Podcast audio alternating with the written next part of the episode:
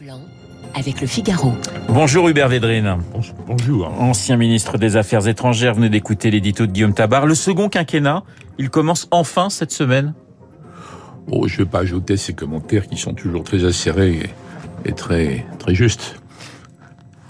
Rien de plus pour, mais simplement une toute petite question sur euh, sur euh, le parallèle qu'on fait entre 2022 et 1988. Vous étiez euh, conseiller de François Mitterrand. Euh, est-ce qu'on est dans des situations qui se ressemblent? Il manquait 14 députés pour avoir une majorité absolue à cette époque pour, pour vous, pour les socialistes. Aujourd'hui, c'est 44. Est-ce qu'on a raison de faire la comparaison ou finalement les situations sont assez différentes? un, petit peu, mais il faut pas pousser la comparaison trop loin parce que c'est vrai qu'en effet, dans les deux cas, il n'y a pas de majorité absolue. Oui. On peut comparer, hein, des majorités relatives, mais elle est plus faible dans le cas aujourd'hui que dans le cas de 88.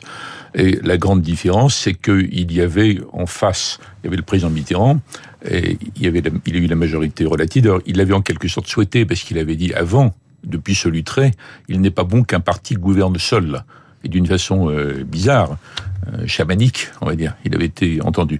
Bon, mais il y avait en face une opposition homogène. Là, c'est pas le cas.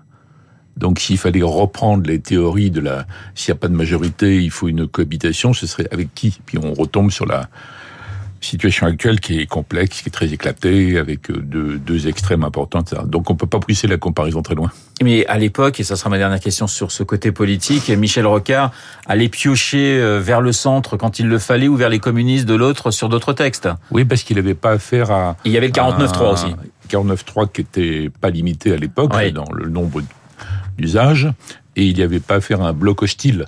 Il n'y avait pas l'équivalent dans l'Assemblée de l'époque et, du bloc mélanchoniste et d'autre part du bloc euh, Rassemblement national. Donc en effet, il pouvait obtenir les quelques voix manquantes à chaque fois, en promettant des aéroports, des choses euh, variées. C'est Guy Carcassonne qui faisait ça avec un, qui était un conseiller de Michel Rocard, et qui avait ça avec un très grand talent. Et qui est, accessoirement, il avait été mon prof, figurez-vous, à l'université. On va passer à, à l'actualité internationale. Un mot tout de même sur Catherine Colonna, qui a été nommée au, au Quai d'Orsay en mai dernier.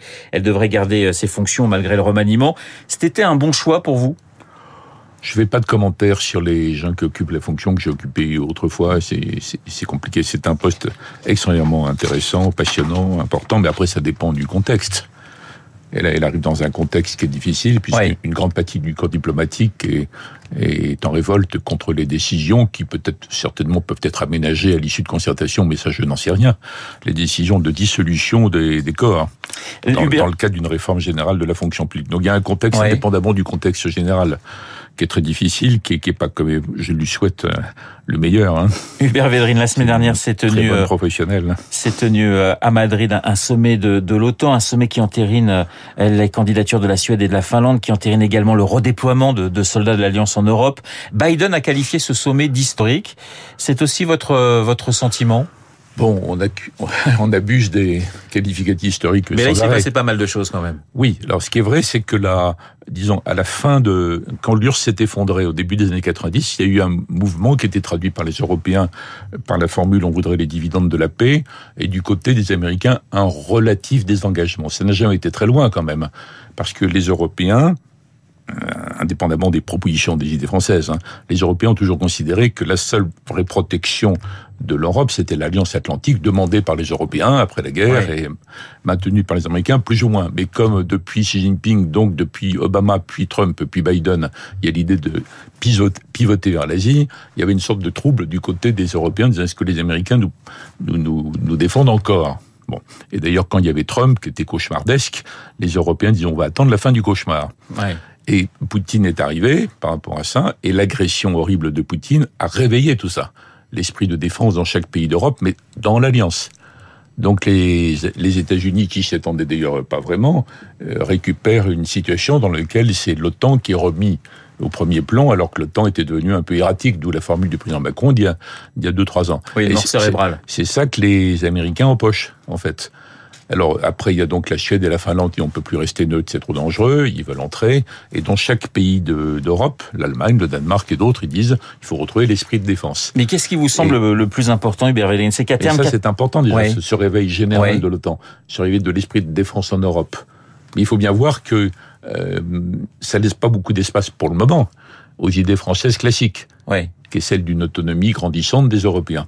C'est-à-dire C'est-à-dire, pardonnez-moi, mais grosso modo, plus l'OTAN se développe, plus l'Europe de la défense en prend un coup en quelque sorte pour vous Il n'y a pas d'Europe de la défense. C'est un, projet, c'est une perspective. L'idée, l'idée d'une Europe de la défense. Bah, il y a moins d'espace. Il y a moins d'espace que ce les Européens. Ils disent oui, ok, on a compris, il faut plus vigilant, se défendre plus, mais ça se passe dans l'alliance. Et d'ailleurs, le paragraphe du communiqué du sommet de l'OTAN à Madrid concernant l'Europe est très très vague.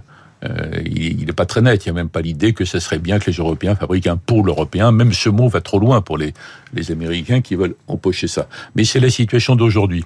Parce que moi, je n'exclus pas que au fur et à mesure que les Européens vont faire un effort grandissant en matière de défense, eh ben, ils se rendent compte que quand même il faut qu'ils pèsent, pas uniquement en financement de dépenses, à condition que ce soit pas que pour acheter du matériel américain d'ailleurs, et qu'à un moment donné il se passe quelque chose et qu'un président américain dise après tout que ce serait assez commode, assez utile si vous jouez un rôle plus grand. On n'en est pas là. Mais donc c'est pas immédiat. Et pour le moment, on a dû, on a maintenu l'homogénéité qui est indispensable par rapport à Poutine, d'autant que ça va durer, être de plus en plus difficile dans la durée.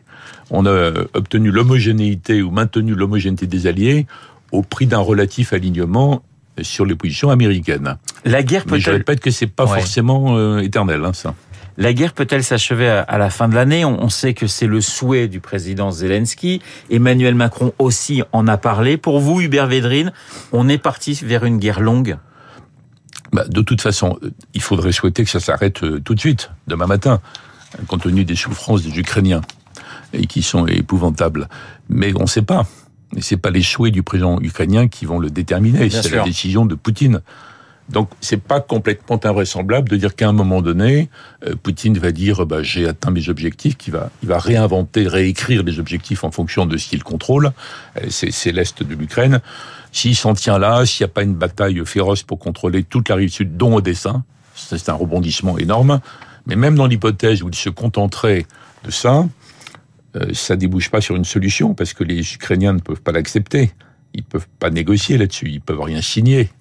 Donc il peut y avoir un arrêt, peut-être, j'espère, mais après vous avez un conflit gelé, enquisté, sans solution.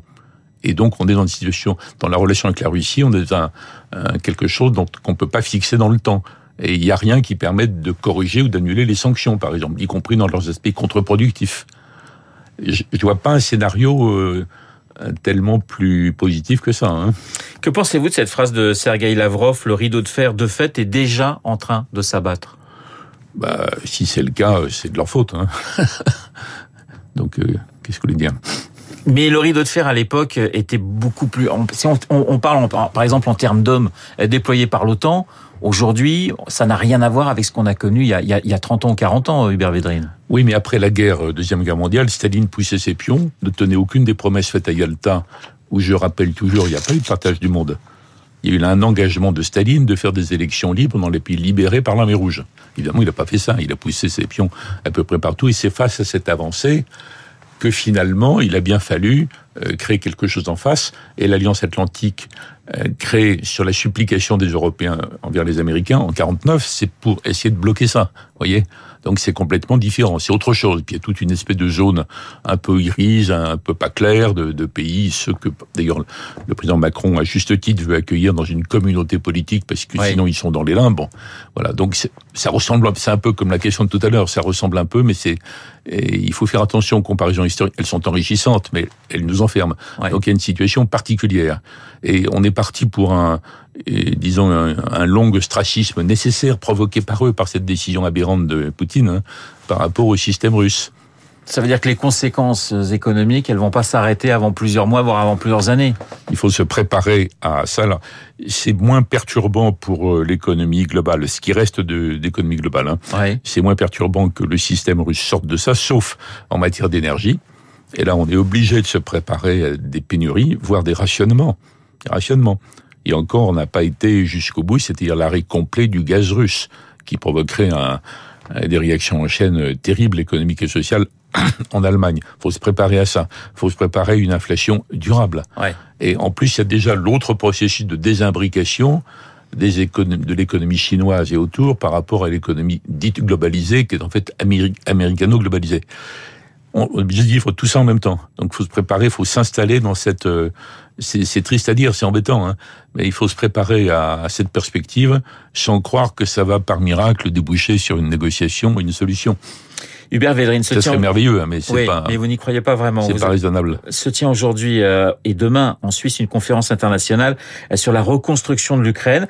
Ça paraît assez décalé de, de, de, parler de reconstruction alors que euh, on est en plein milieu de la guerre, que les Russes avancent euh, inexorablement, douce, lentement, mais mais ils avancent. Est-ce que est-ce que vous comprenez ce, ce, ce décalage ou bah, il faut déjà préparer l'avenir? Non, je trouve ça très bien. Oui. Je trouve ça très bien parce que les Russes, de pays participent. Euh, les, les, les Russes renforcent avec la, la machine s'est mise en marche, cette année effrayante, mais mise en marche sur l'est de l'Ukraine. Je laisse de côté donc la question vitale pour l'Ukraine d'Odessa. Oui. Donc ils contrôlent l'est. Mais il y a qui est de le, plus en plus bombardé il y a, Odessa. il y a tout le reste de l'Ukraine.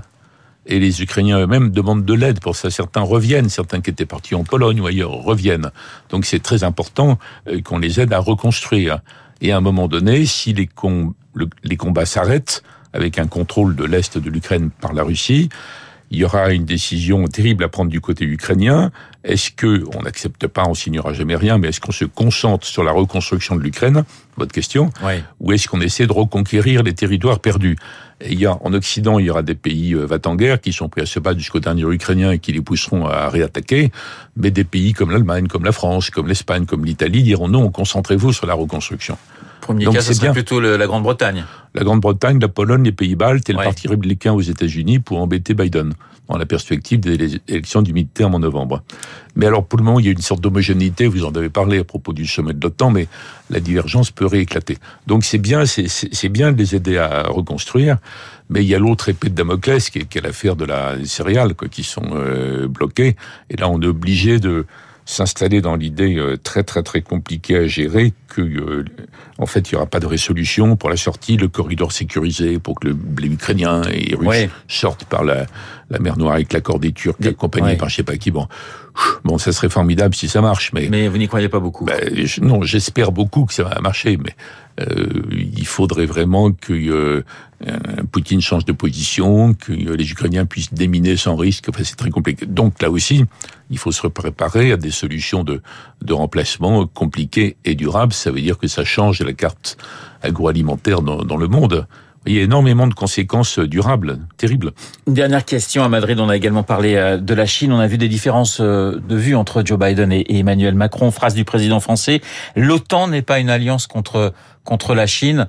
Vous parliez tout à l'heure de, de, de pivots qui se déplaçaient pour pour pour les Américains. Depuis Obama, oui. Oui, depuis Obama. Euh, C'est quoi l'idée des Américains? Mais c'est pas de nous entraîner quand même vers vers le Pacifique, si? On ne sait pas, mais on voit bien. J'ai fait partie d'un groupe de travail de réflexion sur l'avenir de l'OTAN à la demande du président Macron. J'étais le français dans un groupe de 10 il y a deux ans. Oui. C'était sous Trump, mais il y avait déjà la pression là-dessus en disant, vous les Européens, vous devez nous suivre sur la question chinoise, c'est-à-dire euh, le défi chinois, la menace chinoise, peut-être l'adversaire chinois. Et il y avait une résistance européenne globale en disant non, on est d'accord, il faut être plus vigilant par rapport à la Chine qu'on, que nous l'avons été, on a été trop naïfs, mais on ne veut pas être embringué dans une, un affrontement à terme avec la Chine. Ça, c'était la position générale. Soit pour des raisons euh, françaises ou allemandes, soit pour des raisons polonaises, qui disent attention, si on s'intéresse à la Chine, on se, on n'est pas assez vigilant sur la Russie. Ça, c'est la position polonaise d'avant l'attaque. Bien Bon. sûr. Alors je crois que les Européens globalement continuent à penser ça. Que oui, il faut être plus vigilant par rapport à la Chine euh, sur plein de plans, y compris technologiques, pas, pas que militaires, mais que euh, bon, c'est pas la priorité pour l'Europe et que ce n'est pas la vocation du traité de l'Alliance Atlantique, Ouais. l'Atlantique Nord. Ce que rappelle le président Macron, il a raison de le rappeler. Alors je crois que les Allemands continuent à penser ça. Il est euh, Emmanuel Macron est le seul à le dire. Il faut continuer, mais les Américains disent euh, il faut quand même rassembler euh, tout le monde. Euh, vous voyez les nouvelles alliances qu'ils fabriquent euh, en Asie et ils essaient de faire basculer euh, du côté anti-chinois les pays d'Asie qui sont entre les deux. Donc c'est une autre bataille. Et quelles que soient les horreurs en Ukraine, hein, les, pour les Américains, le défi chinois reste numéro un. Faut pas qu'on perde ça de vue. Quoi. Et pour les Européens, le défi c'est d'abord la Russie, bien sûr. Le défi, c'est d'exister dans tout ça, de, d'être, d'avoir leur propre pensée, d'être évidemment alliés des États-Unis, mais comme on le disait autrefois pour la France, essayer d'être alliés sans être alignés. Et donc ces questions reviendront sur euh, une affirmation plus grande des Européens dans le système de défense en Europe. C'est pas tout de suite. Et il faut que cette idée soit pas perdue vue non plus sur la Chine. Merci beaucoup, Hubert Védrine, d'avoir été ce matin mon invité, l'ancien ministre des Affaires étrangères, dans le studio de Radio Classique. Il est 8h28. Dans un instant, nous allons retrouver Augustin Lefebvre pour l'essentiel de l'actualité. Vous écoutez Radio Classique. Avec la gestion Carmignac, donnez un temps d'avance à votre épargne.